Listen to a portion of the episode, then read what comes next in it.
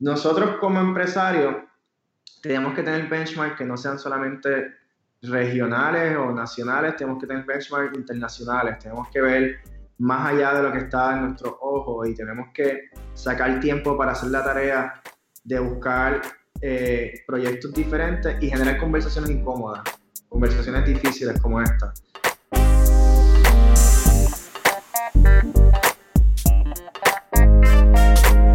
La que hay familia? Mi nombre es Jason Ramos y bienvenido a Mentores en Línea, un podcast donde hablamos con los empresarios e influencers responsables por las marcas más destacadas, para que así conozcas quiénes son tus mentores en línea.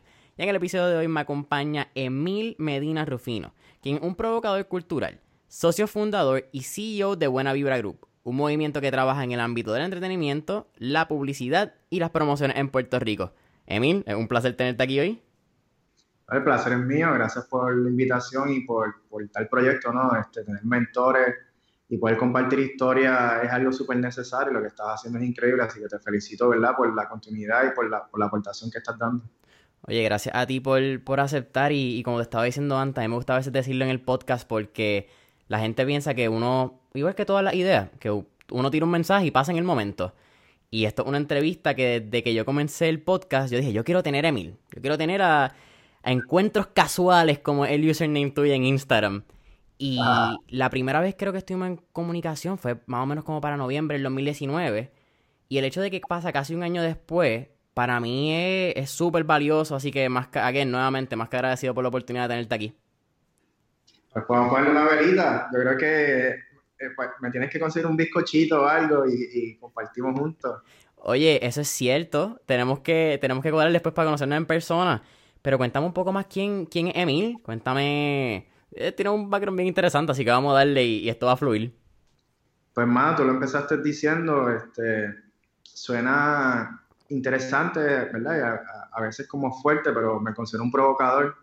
¿Y por qué un provocador? Porque uno tiene que tener nombre, nombre sólido, y así como en los deportes o en la lucha libre, eh, personas tienen apodo y cuando llega un pelotero de grandes ligas, o le envía y le ponen un apodo y ahí se queda. Pues yo decidí eh, juntar, ¿verdad? No me gusta mucho el término empresario, no me gusta el término publicista, no me gusta productor, me gusta provocador porque el provocador te crea como esa conmoción de que hay algo atrás pasando, ¿no? Y, y provocador, ¿por qué? Porque yo escuchaba por muchos años, hay que promover la cultura, ¿Y por qué no provocar la cultura? Cuando tú promueves la cultura es que tal vez tú estás haciendo algo que ya pasó y estás promoviendo algo que ya existe. Cuando tú la provocas que estás creando algo nuevo, unos nuevos paradigmas o estás buscando una evolución. Y soy una apasionado de la cultura, creo que ese es el, el, punto medio de todo lo que hago. Busco la cultura de las comunicaciones, del entretenimiento, de la idiosincrasia de, las personas con quien trabajo y, y el, público, ¿verdad? A, a, quien desarrollo campañas o iniciativas. Y nada, soy un chamaco como cualquier otra que, que se escribe en Bayamón, eh, fui a la Universidad de Puerto Rico en Bayamón, orgulloso siempre de, de, mi universidad. Ahí fue donde se dio la oportunidad de empezar Buena Vibra, eh, cuando aún era estudiante universitario. El tiempo pasa volando, pero las experiencias que se han acumulado ¿verdad? desde ese momento en la universidad han sido increíbles. Y nada, curiosidad por hacer algo más allá que una empresa. Eh, decidí tratar de hacer un movimiento y hoy día pues me siento orgulloso de que ese movimiento pues, ha impactado diferentes áreas no solamente ¿verdad? De, de, los eventos, sino también la vida de personas que han trabajado con nosotros. Me siento súper orgulloso de todas las personas que han sido parte de lo que es Buena Vibra, de los artistas que han dado la confianza, de los clientes. Y básicamente me, me gusta mucho conectar con el desarrollo de empresarios, de los jóvenes. Creo en la educación un montón. Creo que la educación cuando es algo no tradicional llega más directo a las personas y es súper necesario también seguir educándose o reformando lo que uno aprendió y este tipo de cosas siempre me gusta participar, pero me gusta participar cuando hay un, un reason why o, o, o, un feeling detrás, no me gusta hacer las cosas por simplemente hacerlas. En eso pues soy bastante selectivo con los proyectos que, que, que participo, donde me involucro. Y yo creo que esas son consecuencias de ser provocador, ¿no? Qué, qué, interesante. Mira, tú tocaste el, el, punto y vamos a, vamos a ir por en cronolo, cronológico, ¿verdad? En orden cronológico de, de Buena Vibra. Nace cuando tú estás en la Universidad de Puerto Rico, recinto de Bayamón. Eres vaquero, orgulloso. Pero estuve leyendo que antes de, de verdad, de nacer Buena Vibra, que nace en el 2007, con el, nace con el primer college tour de ustedes, ¿cierto? Exactamente, sí. Pero antes de eso, tú, tú eras parte de varias organizaciones estudiantiles, incluyendo el Consejo, que me parece algo tan particular, porque quizás como, pues, tiene sentido como provocador cultural, pero muchas veces quizás vemos el lado de, del empresarismo, de la escuela de negocios, no tan envuelta en un lado social y, y quizás político dentro de la universidad. ¿Por qué fue esa, quizás una pasión interna? ¿Por qué fue que entras al, consejo y, y, cómo nace esa primera idea de hacer el college tour de buena vibra? Mano, eh, a la que tú entras a la universidad no puedes perder el tiempo. Este, cuando tú en Puerto Rico llegar a, un nivel universitario es un logro y a veces no nos damos cuenta que es un logro. Eh, y llegar al sistema de educación pública en Puerto Rico es un logro y uno se, se tiene que sentir orgulloso de eso. Y cuando tú te sientes orgulloso de quién tú eres o las cosas que te llegan, tú tienes que hacer que las cosas pasen. Y pues yo jugué béisbol toda mi vida y en ese momento pues tal vez el béisbol no era lo que yo quería seguir haciendo en la universidad y curioso fin, pues me metí a la Cámara de Comercio, me metí a la American Marketing Association y me metí al Consejo de Estudiantes y luego fui senador estudiantil. Y pues yo estuve a cargo de la última huelga hasta que yo estuve en la universidad. Eh, yo acampé en la universidad, yo trabajé con el Senado Académico, con los rectores, el tema de, del incremento en los créditos. Y, y pues eso es súper importante porque desde ya ese primer momento empecé a tener contacto con con el tema de eficiencia y analizar números y, tú sabes, la educación en Puerto Rico lamentablemente es un negocio y pues quise cambiar eso, ¿no? Y desde ahí pues tuve mucha visibilidad con mis compañeros de universidad y con mis socios y de ahí fue que arrancó Buena Vibra, sabiendo que los jóvenes necesitábamos un proyecto diferente, necesitábamos algo con que conectar y pues lo vi como el segundo paso, ya fui senador estudiantil, pues entonces ahora quiero hacer otra cosa y pues voy a, voy a montar Buena Vibra. ¿Cómo nace la idea del, College Tour? Porque a la misma vez que te lo digo, yo tengo 21 años, estoy en cuarto año de la Universidad de Puerto Rico, recinto de Río Piedra actualmente, y el College Tour es una leyenda en la universidad. Hmm. Eh, yo no, nunca lo viví, no sé lo que es, pero los rumores cuentan que, era algo bueno.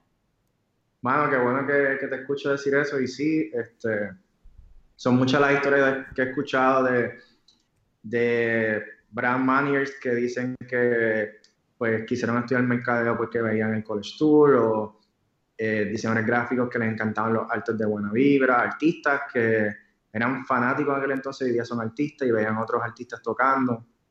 El college tour nace, tengo que decir la verdad, un día cortando clases, este, hablando con, con un par de panas que eventualmente se convirtieron en socios, eh, unir los esfuerzos de cada uno. Yo me encontraba haciendo el internado en Nestlé eh, otro de los socios tenía relación con artistas y el otro estaba, trabajaba haciendo party.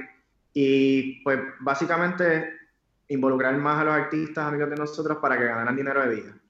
En aquel entonces los artistas ganaban de, eh, de noche, eh, tocando en discoteca, los fines de semana viajando, pero no ganaban dinero de día. Para ese momento las plataformas de streaming no le generaban ingresos a los artistas. O sea, hoy día los artistas pueden estar en su casa y a las 3, 4 de la mañana ellos están generando dinero. Antes, hace 14 años, pues estos artistas no estaban generando dinero a esa hora y nosotros pues desarrollamos esta plataforma para darle exposición a través de cada uno de los recintos a artistas amigos de nosotros, Joe Randy, eh, De La Gueto, Cultura Profética, y así fue evolucionando a Teo Calderón, a después eh, presentar a Gilberto Santa Rosa, Pirulo, etcétera, y pues grandes de los principales artistas que están pegados ahora han pasado por lo que es el College Tour de Buena Vibra. Cuando hay dos cosas ahí bien interesantes que, a mí me llaman la atención, Emil. Uno, que tú confiaste en tu amigo. Eso es algo bastante particular. A veces hay, hay como dos escuelas. El que dice, sí, haz negocio con tus amigos. Y el que te dice, no, hacer negocios con tus amigos no funciona. Y lo segundo, que tú lo hiciste pensando en cómo los artistas podían generar ingresos. Quizás esto no fue desde que a veces yo lo menciono cuando uno estudia finanzas, contabilidad, a veces es bien enfocado en cómo yo puedo generar dinero. Aquí fue cómo nosotros podemos ayudar a los artistas y podemos ayudar más que, el grupo que está, que, que en este momento pues, es buena vibra. Más que todo, todo parte de la pasión y creo que por muchos años se decía que los papás le decían a los hijos que vivir del arte era morirse del hambre y, y, que no era una profesión y pues literalmente yo siento que nosotros vivimos del arte, del arte de hacer experiencia y cuando tú piensas más colectivamente pues te desprende y llegan otro tipo de bendiciones y oportunidades. Todos estos artistas ganan mucho más dinero que, que yo y que cualquiera de, de mis socios. Inclusive personas que han pasado por Buena Vibra ganan más dinero con proyectos hoy día pero realmente la satisfacción de crear cosas que personas como tú puedan decir, el Cover Sur es una leyenda, es lo que me da satisfacción, y lo que yo siempre he querido, que se, hay un buen recuerdo de que cuando pasen los años se sienta de que Buena Vibra no solamente fue una corporación, sino que fue algo que aportó a, a, una generación y que sientan, o sea, yo crecí escuchando Woodstock, Woodstock, y yo decía, ¿qué diablo Woodstock? Y, y MTV, MTV, entonces tú coges esas dos marcas y, bueno, era un híbrido de eso, ¿no? Y, y también de que se sienta de que cuando escuches Buena Negra sepas que algo importante va a pasar contigo, de que algo te va a cambiar, ya sea un mensaje, ya sea una experiencia, ya sea cualquier tipo de interacción que tengas en el evento, que sea algo único, ¿no? ¿De dónde sale el nombre de Buena Vibra? De eso mismo, de crear algo diferente para la generación. En aquel momento no existía el, pensamiento startup y ahora pues pasan los años y tú sabes, uno entiende lo que es un startup o un entrepreneur y aquel, en aquel entonces quien montaba un negocio se le llamaba comerciante, no se le llamaba empresario. Y era raro tuviera un empresario de 21 años ir al banco a solicitar abrir una cuenta bancaria y coger un préstamo de 300 mil o medio millón de dólares o firmar un cheque de muchas cantidades. Y yo creo que ese fue el primer reto que nosotros tuvimos eh, de que Buena Vibra fuera nuestra carta de presentación. Y nosotros pues siempre le hemos tenido mucho respeto a ese nombre. Y creo que, que, me ayudó bastante, porque si se hubiese llamado Medina y asociado Enterprise, por decir un nombre, pues me iban a pedir mucha validación de información. ¿Cuál es el background? ¿De dónde viene la familia? ¿Qué dinero tiene la cuenta de banco? Pero cuando tú abres una empresa y tú le dices que tú vienes de parte de Buena Vibra, ya toda la relación cambia. Entonces, creo que, que, fue muy importante. Y el nombre viene de eso, ¿no? De que sea una marca generacional. Y, y esa es parte, ¿verdad?, de, de, de, lo que mantenemos siempre. Dijiste el arte de, de la experiencia. Y yo creo que es una de las cosas que es bien particular de Buena Vibra. Ustedes son una agencia enfocada en crear experiencia. Que quizás hace, tú lo mencionaste, hace 13 años cuando ustedes comienzan, no era normal verlo en una agencia de publicidad. Las agencias de publicidad hacían campañas de televisión, hacían campañas ni en las redes, porque hace 13 años las redes estaban empezando. Facebook todavía era mínimo a lo que hoy en día. Y me llama mucho la atención que tú dices el, el generacional, porque eso demuestra el, pues, el, el trascender más allá de, de, lo que hago en el momento. Y yo puedo decir que he sido parte de esa, trascendencia de ustedes porque he ido a varios de los With the Future, Electric Daisy Carnival, Electric Holiday. y, te lo puedo decir yo que, que yo tengo recuerdos de mi amistad en mi infancia gracias a ustedes. Y, y suena bien loco decirlo, ¿verdad? Como que no sé, no sé ni, qué. Nada, me, me, fui un viaje ahí, mala mía. ¿Cómo, cuál es el. ¿Y cómo nace esa parte de crear las experiencias como una agencia de publicidad? Porque aquí no era algo normal cuando ustedes empiezan. Es que lo que pasa es que cuando nosotros empezamos a, trabajar con publicidad, empezamos a reconocer al mismo tiempo de que nosotros no somos publicistas, o sea, nosotros somos eh, creadores de experiencias que están haciendo contenidos, que hacen eventos, que hacen publicidad. La publicidad one-on-one que se enseña en la universidad, la publicidad que es muy linda, que es muy eh, comunicativa, se la dejamos a los publicistas. Nosotros decidimos hacer el contenido que nuestra generación consume y el contenido que a medida las diferentes generaciones están buscando. Entonces, de esa manera, siempre hemos querido hacer contenido que sea entretenido y contenido que sea lifestyle, que sienta de que tenga un trademark, de que cuando tú lo veas, tú digas, eso es de buena vida. Eh, en ese proceso de encontrar los assets o, o, las particularidades de la publicidad, me topé con la publicidad argentina y siempre veía un lenguaje, un tono, veía una dirección muy particular. Y la publicidad argentina era muy única. Igual la publicidad americana, cuando veía el Super Bowl, siempre tenía unos mismos chistes, tenía una cultura. ¿Por qué la publicidad puertorriqueña no puede ser única si somos la capital del entretenimiento del mundo. En este caso, pues decidimos meterle elementos de entretenimiento al contenido que nosotros hacemos, que tengan buena música, que tengan figuras que estén en desarrollo, que se utilice formatos cortos pero ágiles y de conexión con las personas, que sea contenido generado por los usuarios y que sea también no solamente un push de una idea o una venta, sino que sea un mensaje que llegue claro y que tú puedas entender lo que está pasando con esa marca o ese artista o ese evento que se está comunicando. Y pues por último, algo que sea tangible, cosa que tú puedas ver, que no sea algo como muy sensorial, que después no puedes saber qué es lo que es. ¿Tú crees que al inicio, ¿verdad? Cuando tú estás mencionando eso de, las, de la publicidad en Puerto Rico, que quizá era media, la palabra bleh, era media page, eh, crema. ¿Crees que tiene que ver por el, quizá un insularismo? De quizás mirar mucho al, y copiar lo que está pasando en Norteamérica, pero necesariamente no refleja en nuestra cultura.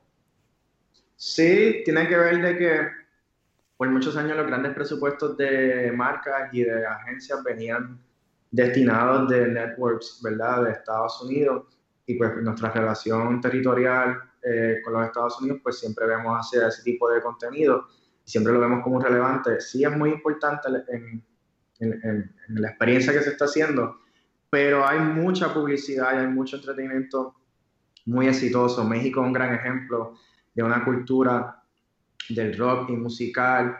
Eh, la República Dominicana está haciendo unas cosas increíbles. De la misma manera, tú sabes, a nivel de arte y de diseño, Brasil siempre ha sido un relevante, muy, muy necesario.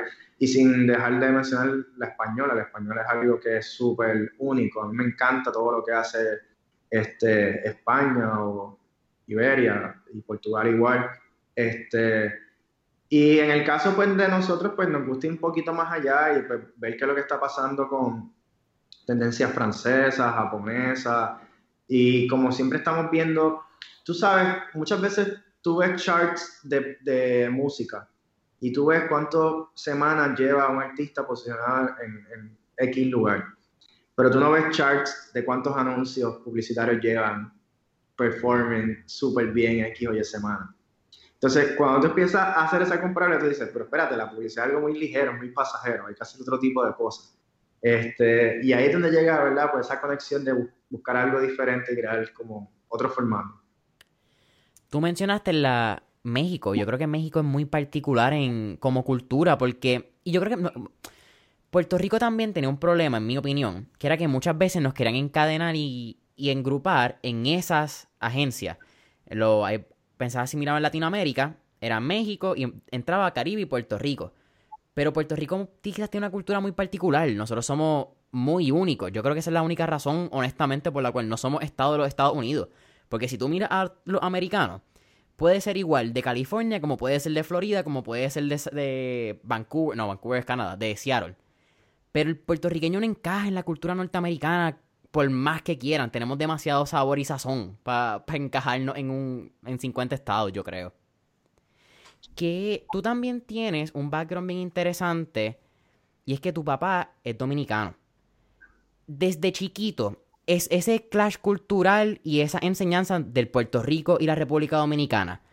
¿Crees que aportan mucho a lo que es buena vibra hoy en día? Claro, qué buena pregunta. Gracias por hacérmela. Este, pues sí, yo creo que tiene mucho que ver y eh, mi equipo y las personas que trabajan en Buena Vibra saben que eso es algo muy importante, la diversidad cultural y ese pensamiento de que nosotros pues en manera aceptamos y reconocemos cualquier rol, cualquier género, cualquier, como lo mencioné, cualquier elemento diverso. Eh, y yo crecí pues con, con, muchos referentes, muchas referencias. Piensa que crecí bajo un imaginario de constante historia de mi papá, eh, hablándome de, de lo que él tuvo en su país como músico, como locutor, y contaba muchos cuentos, muchas historias. Yo estaba todo el tiempo imaginándome tales cosas, pero me enseñó también lo importante de que, como yo soy puertorriqueño, pues tenía que conocer mi cultura y conocer todo lo que estaba. Y desde pequeño, pues me enseñaron sin, ¿verdad? Sin, y menciono esto sin ningún tipo de referencia político-partista. Me enseñaron lo importante de saber quién era Luis Muñoz Marín y quién era Trujillo. Y me enseñaron lo importante que era un PIB que es el Producto Interno Bruto y que era eh, los valores de exportación. Y esas son conversaciones que se están teniendo hoy día, pero yo las tenía desde pequeño. ¿Por qué? Porque mi familia quería que entendiera la ventaja de ambos lados. ¿verdad? De un pensamiento de una persona que se cría en una república y una persona que se está criando en un Estado libre asociado, pero que también está buscando unirse a, una república como los Estados Unidos. Y lo que sucede en cada uno de estos países es muy importante. ese elemento cultural siempre ha estado bien presente. Creo que si no hubiese tenido eso, desde pequeño no hubiese entendido eh, muchas cosas que tienen que ver con apreciar diferentes géneros musicales, no solamente lo autóctono. Y me hiciste la pregunta partiendo del insularismo, sí. Se nos hace muy difícil en ocasiones ver más allá de lo que es eh, una ciudad o un país. Por ejemplo, vemos Nueva York y pensamos que Nueva York es eh, Brooklyn, Manhattan, pero no pensamos que en Nueva York hay, hay, pobreza. En Nueva York hay pobreza. Tú te vas a New York y vas a ver pobreza, y vas a ver hillbilly, y vas a ver personas campesinas. Igual pensamos en República Dominicana y pues pensamos que son los resorts, pero no, no nos imaginamos lo que representa a nivel de comercio y de mercado, la cantidad de personas que hay en la capital y lo que representa la industria publicitaria y lo que representa en urbanismo. Eh, y eso sucede mucho en Puerto Rico. Yo creo que eso, para entrar en algo específico que pueda ser como un consejo, nosotros como empresarios tenemos que tener benchmarks que no sean solamente regionales o nacionales, tenemos que tener benchmarks internacionales, tenemos que ver más allá de lo que está en nuestros ojos y tenemos que sacar tiempo para hacer la tarea de buscar eh, proyectos diferentes y generar conversaciones incómodas, conversaciones difíciles como esta. Yo creo que estaba leyendo Scooter Brown, eh, que le es manejador de J Balvin y de, y de Um, Justin Bieber. Lo importante es que los CEOs se reten hoy día en conversaciones, a tomar decisiones y tener conversaciones difíciles. Y yo creo que eso es algo muy importante, que cualquier persona que esté escuchando esto, le recomiendo que si quiere montar un negocio, si quiere emprender, es súper importante que pueda tener conversaciones con personas diferentes y diversas. No tengas conversaciones solamente con personas de tu país, busca tener conversaciones con alguien que tenga hasta otro lenguaje en el momento que tú estás aprendiendo algo en otro lenguaje, tú te estás retando y el cerebro va a una velocidad tan y tan grande las emociones, que eso que tú estás aprendiendo penetra demasiado en ti. Yo creo que eso es como algo muy útil, ¿verdad? Que deberían de tener hoy día cualquier persona que quiera emprender. Eh, agarra el email de alguien que no conozca y escríbele. Eh, búscate una, una llamada, una conversación, escríbele en Instagram utilicemos más las plataformas para crear oportunidades. Y yo creo que ese es realmente como el mensaje de, la pregunta que me hiciste sobre el insularismo. El insularismo lo rompemos simplemente cuando utilizamos los medios y los hackeamos a nuestro favor. Hackeamos los medios. Y oye, qué interesante que tú dices eso, aunque no estoy ni seguro, pero yo creo que así fue que nosotros nos pusimos en contacto. Yo no te conocía antes de, esta entrevista pero creo que fue a través de un mensaje de Instagram como nos contactamos la primera vez y aquí estamos. Estamos teniendo esta conversación que tú mismo mencionas. Y qué bueno que dice lo de las redes sociales, porque, y no es ni entrar en el social dilemma, ni en todas estas conspiraciones reales, que no son ni conspiraciones, son realidades de las redes sociales. Pero utilizar más las redes para nuestro crecimiento personal yo creo que es súper importante. Porque lo que nosotros seguimos, antes decían, somos la suma de las cinco personas con las que nos rodeamos. Y yo creo hoy en día que somos la suma de las 100 personas que le damos follow. Porque honestamente estamos tan y tan y tan contaminados a través de, nuestras redes sociales sin darnos cuenta. Y es bien importante que mi generación y pues la próxima generación, que creo que la denominaron alfa, entienda que las redes sociales realmente se pueden utilizar para un beneficio más allá de, de un like y un rush de dopamina. Total. Yo creo que, tú sabes, nadie se acuesta con los likes. Eh, nadie se acuesta pensando en los follows, este, o en followers, whatever. Yo creo que si la gente se acuerda recordando los abrazos, las conversaciones o los momentos importantes, eso se queda. Al final del día, yo no recuerdo en qué momento alguien importante me siguió, me dejó de seguir. Eso es como algo súper superficial. Eh, pero sí recuerdo, y te aseguro que me voy a recordar de una que otra pregunta que me estás haciendo. Y que tengas 21 años y me hagas esas preguntas. Este, ya de por sí te digo que tú estás haciendo algo diferente y que tú vas a ser alguien importante en la sociedad, porque si a los 21 años ya tú estás pensando, número uno, si tienes un podcast y estás comunicándole esto a peers, este, es, algo súper importante. Y entonces, otra cosa que aprendí de Script Brown es que eh, un mentor no tiene que ser una persona mayor que tú. Un mentor puede ser una persona que a lo mejor hackeó ese mismo sistema o empezó a encontrar información que tú no tenías y te empezó a, a inspirar. Y creo que eso es algo súper útil. O sea, mentor puede ser cualquiera. Es una gran responsabilidad este, y requiere mucha información. No debe ser conversaciones vacías. So, sí, creo que, hay en el, la continuidad de, de ese punto. ¿Tú has tenido la oportunidad de, de hablar y conversar con personas de... Quiero hacer la pregunta, fíjate, esto fue, esta fue una... Yo bien pocas veces hago preguntas para los podcasts, a mí me gusta hacer bullets y puntos de referencia, pero esto sí una pregunta que, que te quería hacer, Emil. Quizás cuando estamos por el mismo insularismo, cuando estamos en Puerto Rico, no necesariamente apreciamos lo que pasa a nuestro alrededor, la naturaleza. Oye, yo estuve este fin de semana en el Yunque y yo no recuerdo la última vez que yo honestamente paré de escuchar carretera y simplemente me perdí en un bosque escuchando los coquí, los pájaros. Y, y, yo siento que a veces el puertorriqueño no ve esas partes del Puerto Rico, ven la playa y, y el cotidiano, el, puerto, yo lo vivo. Tú has tenido la oportunidad de trabajar con, con artistas, con publicistas, con personas bien exitosas, ¿verdad? Dependiendo de lo que sea el significado de éxito. Pero ¿cuál ha sido tu enseñanza más grande desde el punto de vista de, de verlo a ellos cuando llegan a Puerto Rico? De tu cultura, de tu música, de, de, lo que somos como...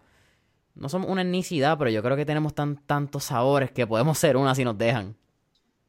Algo que me, me, he dado cuenta es que la conexión humana le gana a cualquier cosa. Tú puedes estar demasiado preparado para un pitch con alguien muy importante, para un proyecto. Tú puedes tener dinero suficiente para contratar cualquier artista o para viajar y llegar al lugar donde tú quieras pero si tú no eres una persona que conecta con la esencia del ser humano, no vas a, a lograr nada. Eh, muchas de las cosas que he aprendido es que hay unas cosas básicas del ser humano que se repiten. Si una persona, el deseo que tiene es comer una alcapurria en Puerto Rico, la alcapurria va a superar cualquier comida, cualquier restaurante. Si de pronto quiere sentir la arena de la playa o quiere ir a ver un chinchorro, una casita pobre, entre comillas, para sentir esa energía. Eh, como me ha pasado, que me dicen, yo quiero ver una casa pobre en Puerto Rico. No, que no te puedo llevar una casa pobre, eso no, eso no está bien. Este, no, pero es que yo quiero conocer Puerto Rico. Ah, pues yo te voy a llevar a conocer la verdadera cultura de Puerto Rico. Y lo llevo a los sitios donde se toca música en vivo, lugares donde eh, sucedieron acontecimientos, etc. Y ahí se crea la conexión. Esas personas hoy día pues se convierten en mis amigos y se han convertido en grande, grande, ¿verdad? Es parte de lo que es el ecosistema empresarial que está a través de Buena Vida por eso, por esa conexión directa. Eh, creo que, que, eso a veces se subestima mucho. Este, los artistas, y me ha pasado de pronto, mira, una vez, y esto no lo trabajé yo, lo trabajó mi socio, pero a mí me chocó muchísimo ver Snoop Dogg en Puerto Rico, que él quería su camerino pollo frito. Y él quería pollo frito. No hay que le quite a Snoop Dogg la idea de que él va a comer pollo frito. O igual me ha pasado con clientes que viajamos y me dicen, no, no, es que vamos a un coffee shop y yo quiero comprar el café del sitio porque me lo quiero llevar para mi casa. Y eso, eso es la experiencia, ¿tú me entiendes? Y creo que se han roto mucho los paradigmas de cómo se hacen negocios, cómo se hacen relaciones. Y volviendo al tema de, de las redes sociales, a veces nos deshumanizan. Y yo creo que la gente está buscando cada día ser más humano y más ahora, ¿verdad? Que con todos estos cambios que, que hemos tenido. Qué loco eso de Snoop Dogg. Qué, y, y, qué funny. ¿Eso fue para un, para un qué? Para un, ¿No fue un Electric Daisy Carnival? ¿Un circus de Halloween? Discotic se llama, se llama el evento, sí. Esto fue en, lo, en los muelles, en los piers de Viejo San Juan. Exacto, tú tienes calle porque para pa, pa acordarte de eso. Ten, tengo primos que jangueaban y les voy a dejar ah. la responsabilidad a ellos. Okay. eh, mira, volviendo quizás un poco a, Buena Vibra y cómo han crecido, ¿cuál fue, tú mencionaste unos paradigmas y quizás uno, unos tabús que hay de hacer negocio en Puerto Rico? Y hace 13 años, tú comenzando Buena Vibra a los 22 años, entrando a este mundo de las agencias de publicidad, que yo creo que es un, un mundo bastante, pues, de, de, de tiburones. Son, son agencias bien grandes las que están en Puerto Rico, no voy a mencionar nombres ni ninguna. Pero ¿cuáles fueron esas enseñanzas y esos primeros, no quiero decir problemas porque no son problemas, pero pueden ser paredes, esos primeros retos? ¿Y, y qué tú les recomendarías a los jóvenes que están hoy en día comenzando sus pequeños negocios? que siempre hay peces que pueden nadar más rápido y pueden llegar más profundo que un tiburón. Eh, Anda. Pueden, haber tiburones en el agua, pero si tú eres un pez ágil, pues tú puedes esquivarte y, llegar realmente a donde tú quieres sin que el tiburón te vea o, se dé cuenta. Eh, y realmente yo creo que es importante ser tú. Eh, yo cuando empecé Buena Vida yo tenía dreads, iba a todas mis reuniones en Converse, guardé mis Converse, porque era para mí como romper el, el, esquema. Y pues siempre he sido yo, y creo que hay veces que son muy buenos, en otras ocasiones es malo, pero es normal. Cuando tú estás seguro ¿verdad? de quién tú eres y lo que tú quieres lograr, eso es algo como muy necesario. Yo creo que muchos de los grandes líderes que admiro es por su seguridad y por estar claro de, quiénes son. Yo creo que ese elemento, pues los empresarios, y cualquier persona que esté buscando una carrera es súper importante tenerlo. Eh, crear cuál es su persona y cuáles son las palabras que lo describen, cuáles son los proyectos que la gente sabe. Es como cuando alguien ve una camisa y dice, esta camisa me parece a fulano de tal. Pues literalmente uno tiene que buscar eso, que cuando la gente vea una obra de arte, una canción, cuando vean un proyecto, esto, esto se me parece a fulano de. Yo creo que eso es como un verdadero secreto que estoy regalando hoy aquí.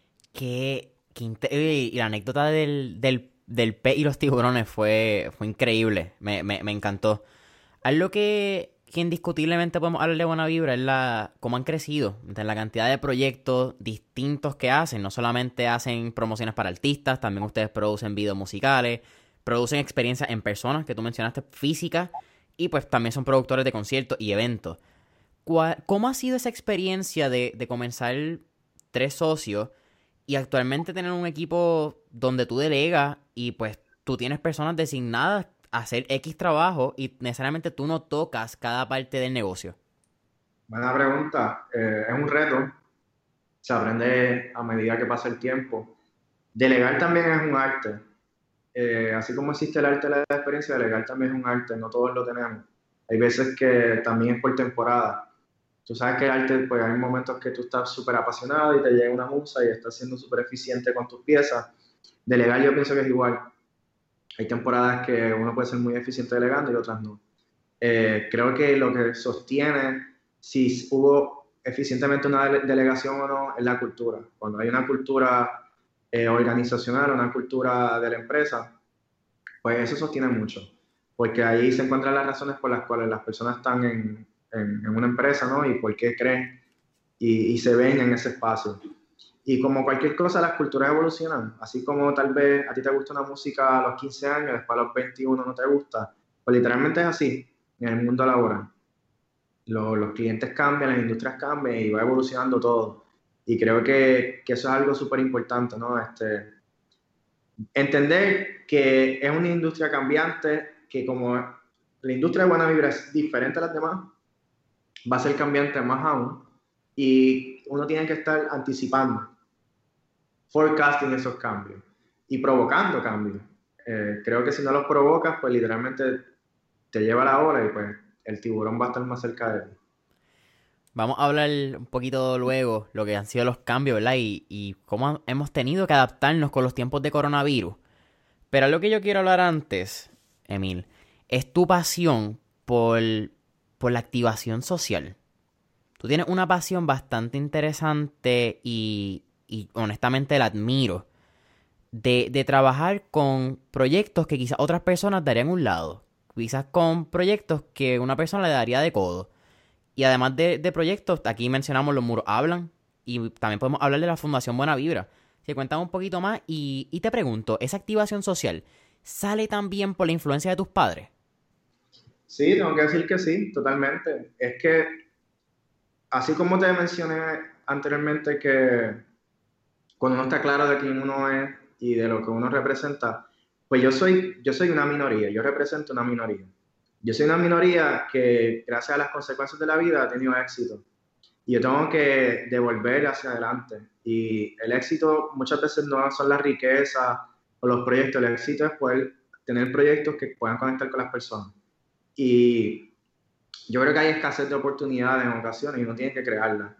Y en mi caso en particular, pues siendo minoría, pues reconozco que hay unas necesidades con la educación, hay unas necesidades con la perspectiva de género, con la raza, de entender que no necesariamente una persona blanca, rubia, va a ser más inteligente que una persona negra y que va a ser más capaz de manejar el presupuesto de millones de una cuenta o la carrera de un artista. Ambos somos igual de capaces. O que una persona eh, de, de, color, una persona de un género del cual tal vez tú no puedas entender cómo piensa, va a ser una va a ser diferente para el manejo de, de, tu proyecto. No, esa diversidad es muy importante. Entonces, yo creo que, que es muy importante activar eh, gestiones sociales porque el tiempo pasa y al final del día pues uno se puede llevar logros, pero tú tienes que crear paralelo. Eh, yo crecí siguiendo la figura de Nelson Mandela y para mí era increíble cómo él tenía una gestión social y él veía a su norte, pero al mismo tiempo estaba dándose adelante palabras, mensajes. Y yo creo que eso es algo que cada vez que tengo la oportunidad lo hago, porque de la misma manera pues crecí mirando la figura de Roberto Clemente, pero no tanto como el pelotero que murió, sino como el discurso de, tú sabes, tú ves un hombre negro como Roberto Clemente en la década del 60 y el 70 dando ese discurso sobre lo que es ser un puertorriqueño, lo que es ser un negro en las grandes ligas, latino. Y, y muchas de las cosas que nosotros tenemos hoy día en el deporte, en la música, es gracias a Roberto Clemente. Muchos de los grandes líderes que hoy han tenido posiciones es por Roberto Clemente. O sea, tú puedes ver eh, lo que hace Carlos Delgado, ha sido por ese rol, la manera que, que Residente piensa. Muchos políticos que tal vez ven una verdadera figura de cambio, eh, no los que tal vez han jodido el país, pero creen en, la figura de Roberto Clemente y empresarios que saben que tú tienes que dar para, para adelante. Y es por eso que la Fundación Buena Vibra existe, eh, se registró en el 2010, lleva ya 10 años trabajando proactivamente. Tenemos diferentes colaboradores que siempre están con nosotros, unos donantes, otros simplemente donan sus recursos. Y al mismo tiempo también pues tenemos otros proyectos, mencionaste Los Muros Hablan. Eh, me interesaba conjunto ¿verdad? con Celso González y Alexis Díaz pues, aportar a, lo que era el urbanismo de Santurce. También tenemos el proyecto Diarios Negros, que es un espacio para darle voz y, un lugar, ¿verdad?, de apertura a tener conversaciones incómodas, como mencioné, y conversaciones necesarias a nuestra comunidad. Este, y que se sienta de que a través del empresarismo uno puede crear cambio, no solamente economía. La economía siempre va a estar ahí. Si tú no estás, alguien lo va a hacer. Pero el cambio, tú te vas a sentir seguro si lo provocaste tú la economía siempre va a estar y alguien lo va a poder hacer. Eso está bien interesante, mire, bien cierto. Y, y como tú mencionas lo de Roberto Clemente, yo tengo una anécdota personal con otro pelotero y lo decía mi abuelo, que en paz descanse. Mi abuelo siempre decía que no le iba a los Yankees porque hubo un pelotero negro llamado Victor Peyot Powers, primera base, donde ah. cuando él llegaba a los Yankees, por ser negro y por ser boricua, le daban de codo, no trataban igual. Y mi abuelo, en los 17, 18 años que estuvo con, que yo tuve la oportunidad de estar con él, yo creo que en mi vida me habló bien de los Yankees y siempre era por esa sola razón. Mi abuelo no era negro, una persona blanca, interesante. Pero yo creo que el, el, el hecho cultural de estar tan conectado, de venir de los barrios, de venir de abajo, y, y que te den de codo nada más por ser negro y boricua, a él lo marcó y eso, eso a mí me, me marcó. Yo, yo no veo a los Yankees igual. Me gusta el Yankee Stadium, me gusta ir a Nueva York y lo admiro.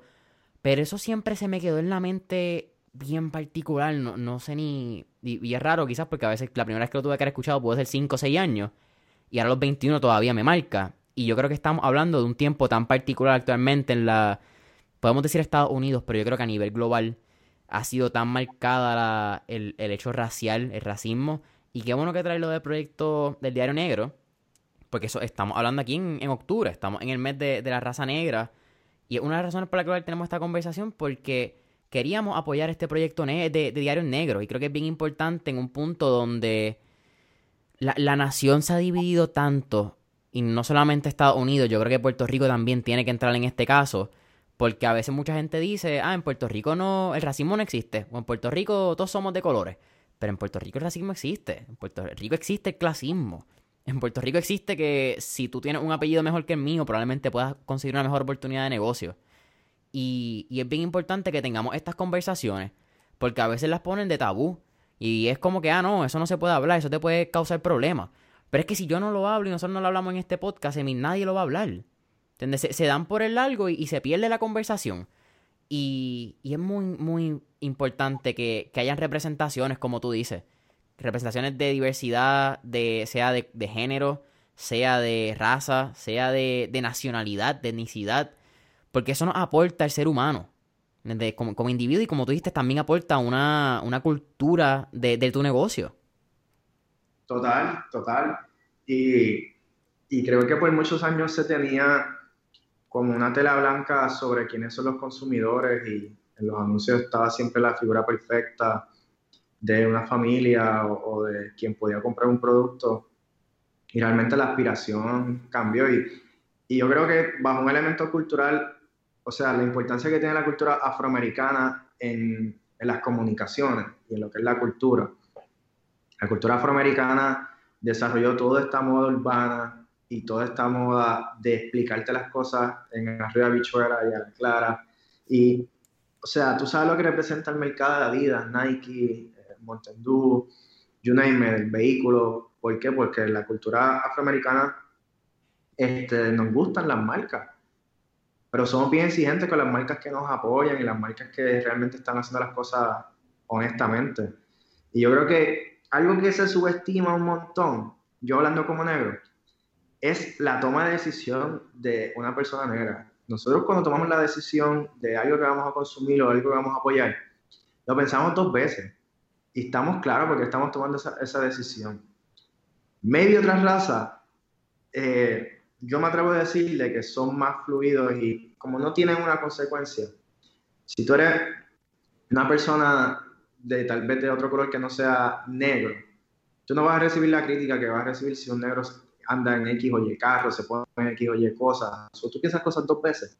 So, esa decisión la estás tomando bien. Si tú eres un comunicador y logras eficientemente llegar a una persona con un mensaje claro de apoyo, no por oportunismo, tú estás logrando a nivel de por ciento o promedio algo más eficiente. Entonces, con el proyecto Diarios Negros particularmente, sí se habla de que el racismo no existe. Igual como se hablaba de que en Puerto Rico no había pobreza. Llegó el huracán María y nos dimos cuenta que sobre el 30-40% de la población de Puerto Rico detrás de los árboles vivía bajo pobreza. Y si el racismo existe, muchas ramificaciones del racismo. Lo que pasa es que no ha habido conversaciones que te den la explicación de que eso que tú piensas que no es racismo sí lo es. Pero a medida que pasa el tiempo, la gente se va dando cuenta. A mí me gusta mucho lo que está pasando en Twitter. Yo veo una generación de chamacos bien activos en Twitter. A mí me gusta más Twitter que Facebook. Facebook es como, pues, yo lo veo como la casa de la tía que tú vas y la visitas, pero realmente, pues, no te gustan mucho los cuadros, ni la comida, ni las conversaciones que hay ahí, pero tú estás ahí. Porque, tiene, exacto. Pero Twitter me parece que es como tú sabes, como cuando la gente tenía los cómics o la revista que le gustaba y la tenían ahí ¿verdad? y estaban conectados con la información, o cuando uno coge un walkie-talkie y de pronto está hablando con alguien en la emisora de radio porque se está llegando lo que realmente es. Entonces, algo nítido de Twitter, que tal vez en Facebook no pasa, es seguir a personas que piensen diferente a ti, para que tú te des cuenta de la realidad. En Facebook, tú vas a seguir a tus amigos, y algunos pues dicen la verdad y otros esconden una realidad y se mantiene una misma comunicación. En Instagram, pues todo el mundo está, tú sabes, tratando de fingir o mostrar una vida, o de mostrar dónde se encuentra, lo que está comiendo, etc. Pero en Twitter, y mejor Spotify, la gente no miente su, su esencia. Es una, la opinión va ahí, justo y claro. Claro, hay cuentas fake, pero son plataformas que yo veo que para mensajes sociales están logrando algo increíble. Spotify es un gran ejemplo no sé si este podcast está en Spotify, pero crea, crea una conexión directa, ¿no? Y, tú no pones música que a ti no te gusta en Spotify, tú pones lo que realmente a ti te gusta, o sea, tú no le mientes a Spotify, en Facebook tú le puedes mentir, en Instagram tú le puedes mentir, en Twitter maybe una cuenta fake, pero lo que tú escuchas en Spotify es porque realmente vale la pena y porque tú lo quieres escuchar. Y cuando alguien te envía algo en Spotify, como este podcast, es porque realmente tú creíste o, creaste esa conexión con esa persona. Este, o, creíste que esto tiene un valor, ¿verdad? para conectar con, con un familiar o un amigo. Oye, y como tú dijiste, Twitter. Twitter ha sido un movimiento bien impresionante donde, oye, gracias a Twitter también hemos, nos hemos enterado de muchas marchas que, que los medios y la verdad lo... La, vamos a poner la prensa amarillista, porque eso es lo que es, punto. Son, son prensas que, sensacionalistas que ponen lo que le convienen. Y gracias a Twitter, y en este caso yo me enteré de Twitter, fíjate, algo que no es ni de Estados Unidos, pero voy a traerlo a esta conversación, que fue el hecho reciente en las manifestaciones de Chile, donde un policía tiró a un joven de 16 años por un puente. Los medios chilenos dijeron, ah, no, que el joven se había desbalanceado y la policía trató de agarrarlo. Sin embargo, en Twitter se pusieron todos los videos de cuando están corriendo la policía, cuando el nene cae, cuando solamente los mismos eh, manifestantes de Chile fueron quienes fueron abajo del puente a coger al muchacho porque si no se hubiese ahogado y la policía no hubiese hecho nada. So, Twitter yo creo que está democratizando tanto el acceso a la información y es bien importante que eso pase en estos momentos donde si dejamos que si solamente vemos a los medios tradicionales, yo creo que nos van a dividir cada vez más y más. Además, ah. y perdón que te interrumpa, pero yo creo que también el hecho racial se ha convertido tan político en los pasados dos años, con, no, cuatro años con, el presidente actual que tenemos. Y la realidad es que no es un hecho político, porque es, simplemente how it y es como tenemos que bregar y, y es lo que está. La política no nos divide y la política no nos hace una raza. Eso es bien, es, bien cabrón lo que está pasando. Sí, es una realidad. Ahí solamente tengo un comentario. Eh, a mí me gusta Kanye West, me gusta, aunque está medio tostado últimamente, está haciendo cosas muy radicales. Pero analizándolo desde otra perspectiva, hay algo que me llamó la atención y es que él decía que los negros no necesariamente tenemos que ser liberales o demócratas, que pueden haber negros conservadores. Y si tú lo analizas, eso también tiene un punto de vista, porque no, no por ser la condición de negro tienes que ser liberal. Sí, es la, la justa causa lo que debería de ser, pero sí tú puedes ser conservador. Este, y, y en algún momento hay muchos hippies que hoy día son conservadores y son de derecha. Eh, y eso es lo que yo entiendo que, que está pasando en esa parte. Y menciona eso por el hecho de que, de la perspectiva de tener diferentes opiniones, diferentes rasgos de, información que no sea solamente centralizada en uno. Y, hace un rato hablábamos de tener conversaciones eh, eh, diversas y, y, dificultosas. Y es que hay que tener conversaciones con personas que piensen diferente a uno, para uno entender cómo, cómo esa persona llega a ese pensamiento y para uno reajustar y saber si lo que uno piensa es uno está claro de eso y uno quiere ser firme en eso. Nos podemos acostumbrar a hablar las mismas conversaciones con los mismos grupos. Eh, yo creo que eso es un gran reto que tenemos que tener y yo creo que eso va a seguir pasando en el 2021. Yo creo que eso ha sido la... Y eso que tú dices de tener conversaciones con personas diferentes y que piensen distinto a ti, ha sido la bendición más grande de este podcast. Porque antes de yo tener... Este creo que el episodio número 64, 65 y antes de eso, pues yo tenía mi grupo de, ponle, cinco amistades. Y pues las cinco amistades nos criamos en la misma escuela, los mismos barrios, los mismos... Hay unos, unas, eh, no sé cómo decirlo, ciertas cosas en común que es lo que nos hacen amigos. Y pues por ser amigos de tantos años, muchos pensamos de igual manera. Pero si todas tus amistades piensan de igual manera, no hay forma que tú crezcas, porque vas a estar envuelto en, en ese mismo círculo vicioso, básicamente. Y poder escucharles de personas como tú dices, que no hay nada malo si tú eres una persona de color y eres conservador, esos son tus ideales. Pero es bien importante si tú eres alguien de, y vamos a poner la izquierda y la derecha, como se dicen eh, cotidianamente, pero si tú eres de la izquierda, escucha qué, qué piensa el de la derecha, no simplemente, y viceversa, los de la derecha también tienen que escuchar mucho a los de la izquierda, que yo creo que es lo que no pasa tanto en común. Porque quizás puedes entender el punto de vista, no es que tienes que estar de acuerdo, pero puedes, puedes decir, coño, ok, veo de dónde viene el pensamiento de esa persona. Y, ha sido, again, súper super gratificante poder tener este tipo de conversaciones y, te agradezco porque ha sido una conversación de punching value izquierda izquierda-derecha. Gracias, gracias. No, no, tú, no trata de, de opinar, ¿verdad? De, los temas que realmente uno entiende. Uno nunca tiene la verdad absoluta y, y nunca la opinión se debe coger como algo 100% que debe ser accurate o necesario para una persona. Pero sí, yo creo que es importante pues llevar mensajes, ¿no? Y que la gente pues pueda conectar con personas tú a tú y que escuchando podcasts como este pues sientan que, están escuchando un pana. Yo creo que esa es como la onda tal vez que tú le estás dando a esto. Eh, y como dije ahorita, un mentor pues tal vez no es una figura como muy representativa, un mentor puede ser un pana y, y que a lo mejor un mentor puede ser un minuto que escuchaste a alguien hablando y ya tú piensas que es tu mentor. No tienes que ser una persona que esté varios ciclos en tu vida dándote coaching. Un mentor puede ser una cita que viste o, o, como dije anteriormente, un minuto de una buena conversación. Un Roberto Clemente. Exactamente. Me encanta. Oye, eh, Emil, ya estamos casi terminando mentores en línea. Pero antes de, llegar, siempre hacemos tres preguntas al final. Antes de llegar a esas tres, me gustaría que hables un poquito más de pues, lo que han sido los tiempos de, coronavirus y cómo se han ido rediseñando. ¿Tienen un proyecto interesante por ahí? Ah, tenemos, sí, nosotros desde que empezó el, el COVID hemos replanteado el tema de cómo mostramos las experiencias y las cosas que hacemos. Tenemos una plataforma nueva que se llama Spintix, que es para conciertos en vivo, presentaciones musicales, eh, comedia, entretenimiento, deporte.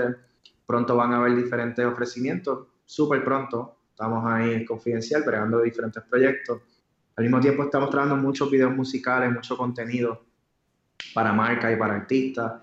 Nos encanta lo que está sucediendo. Vemos un ciclo súper rápido y ágil. Este, me he dado cuenta que antes la vida quería parecerse a los videojuegos o al revés, los videojuegos querían parecerse a la vida real y ahora la vida se parece a los videojuegos.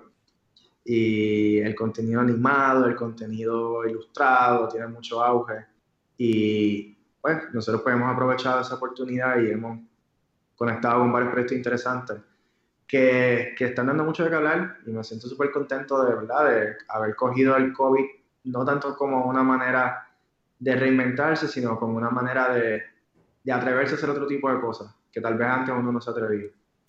Como una oportunidad, no como... Eh, como, como ¿qué, sería como la gente como quizás como un caos esto es un esto ha sido una oportunidad para muchas personas y qué bueno que tú lo mencionas. Exactamente. Mira Emilia ya estamos aquí finalizando ahora sí mentores en línea. Al final hacemos tres preguntas un poco más relax saliendo la onda de negocio. La primera si pudieras ¿verdad? En este trip Back to the Future, mírala a una época, década o periodo histórico. ¿Cuál te gustaría visitar y por qué? Me hubiese gustado estar en el movimiento Civil Rights caminando junto a Martin Luther King. Eh, me hubiese gustado estar ahí eh, como comunicador o como... Me, hubiese gustado estar con la capability de ahora estando ahí y tal vez teniendo Twitter creo que fue en, el libro de Power of Habit, que hablan de, ese movimiento de Martin Luther King cuando le ponen la, bomba en su casa y cómo a través de la comunicación él reaccionó. El, creo que, si no me equivoco, muchos de los manifestantes en el momento querían atacar. Y él dijo, no, vamos a seguir con nuestra lucha, vamos a seguir con nuestra voz. Si nosotros sabemos que tenemos la razón, no tenemos que ser agresivos. Y y yo creo que en estos momentos más que nada vemos como el legado de Martin Luther King sigue bien presente en nuestra, en nuestra sociedad. Totalmente.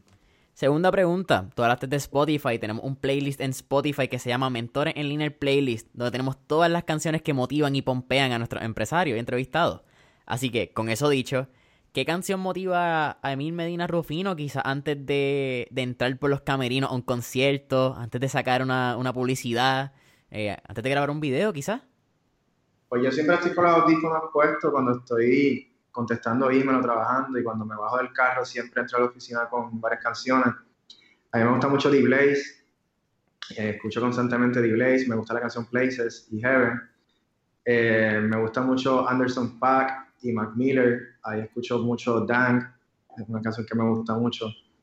me gusta mucho Teo Calderón, todas las mañanas usualmente también escucho Alegría de Teo Calderón, un tema que me pompea. Este, me, me, gusta mucho, como dije ahorita, Mac Miller. Ahí Circus es una canción que escucho a menudo de él. Um, otro artista que me gusta mucho es Chet Faker o Nick Murphy. Lo escucho constantemente. De los artistas latinos, pues obviamente me gusta J Balvin y me gusta el tema Mi Gente, no sé por qué, pero me encanta ese tema. Eh, y me gusta obviamente eh, Bad Bunny, me gusta, a mí me gusta mucho Yo Perreo Sola, me, tripea, es como una canción bien particular, tiene un mensaje súper poderoso, pero una canción bien particular. Eh, ¿Qué más? Me gusta mucho Richie Oriach, eh, un artista dominicano. Escucho mucho La Guayaba. Y ya, vamos a dejarlo ahí para ver qué, puedo tirar en la próxima entrevista. Oye, y, y, Richie creo que acaba de ser nominado en un Latin Grammy mientras hablamos de esta conversación. Ah, eso es correcto, sí. Mejor álbum tropical y contemporáneo. Boom, eso... Oye, hablando quizás en que no tiene que ver con, con Emil Medina, pero shout out a Sofía Astrado, si no me equivoco el apellido, que fue la que hizo el arte de, los Latin Grammy. Tengo que buscar el nombre, quizás lo tengo hasta mal, pero ¿cómo se llama? Sofía Maldonado. Maldonado, viste, oye, pero gracias que, que Emil estaba aquí, porque si no hubiese metido la pata. Sí, no, Sofía Maldonado lleva muchos años en el, en el arte y es un gran reconocimiento para ella y ella se lo merece un montón. Me, encanta. Emil, tercera y última pregunta. Eh, y actually voy a, voy a buscar un quote que tú diste en, una entrevista para Ocean Drive ya hace unos años, donde tú dices que Buena Vibra se querías que Buena Vibra se convirtiera en una fuente de empleo para jóvenes eh, y estudiantes universitarios.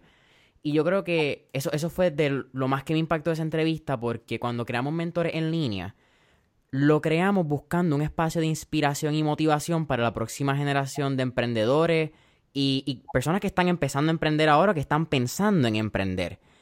Y con eso dicho, ¿cuál sería ese tip o recomendación final que Mil Medina le, daría a la próxima generación?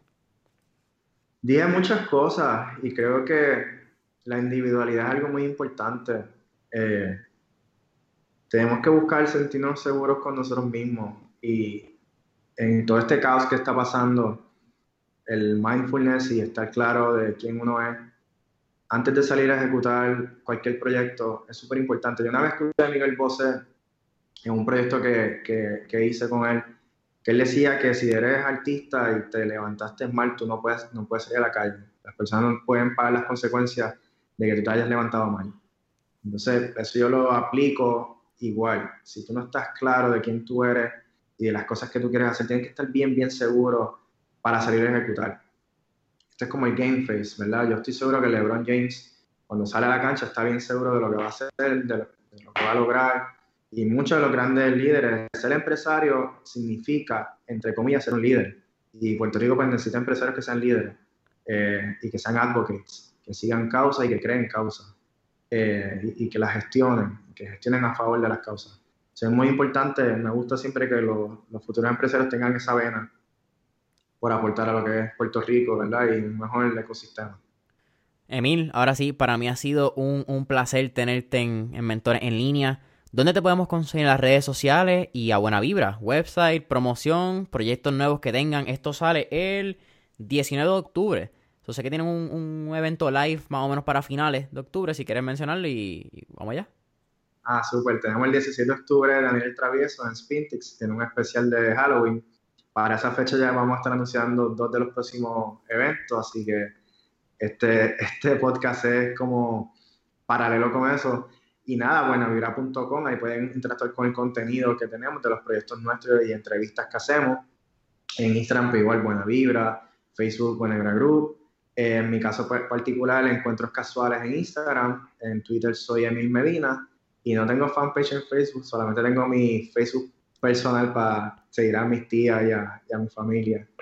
Oye, una pregunta bien rápido final. ¿De dónde sale el username de Encuentros Casuales? Ah, pues hermano, tú sabes, Encuentros Casuales es porque a mí me gusta viajar y me gusta, eh, número uno, lograr cosas inesperadas. Y me, me pasan, me pasan muchas cosas random y de pronto me encontraba con artistas, me encontraba con edificios, con grandes momentos y quería como tener como un diario de esos encuentros casuales. Y luego, luego pues creé una pose, la cual me paraba en diferentes edificios y pues la gente después empezó a hacerla. Y se quedó así. Cuando traté de volver de nuevo mi nombre, pues ya alguien lo había cogido. Man, no me había dado cuenta que hay tanto Emil Medina. Yo pensaba que no. este, yo soy Emil el de buena vibra o encuentros casuales. Boom. Ahora sí, familia de mentores en línea. Saben que pueden conseguir a mentores en línea en Instagram y Facebook como mentores en línea. Déjanos cinco estrellitas, tu review y subscribe en Apple Podcast, follow en Spotify. Y hasta la próxima. Emil, ha sido un placer. Bueno.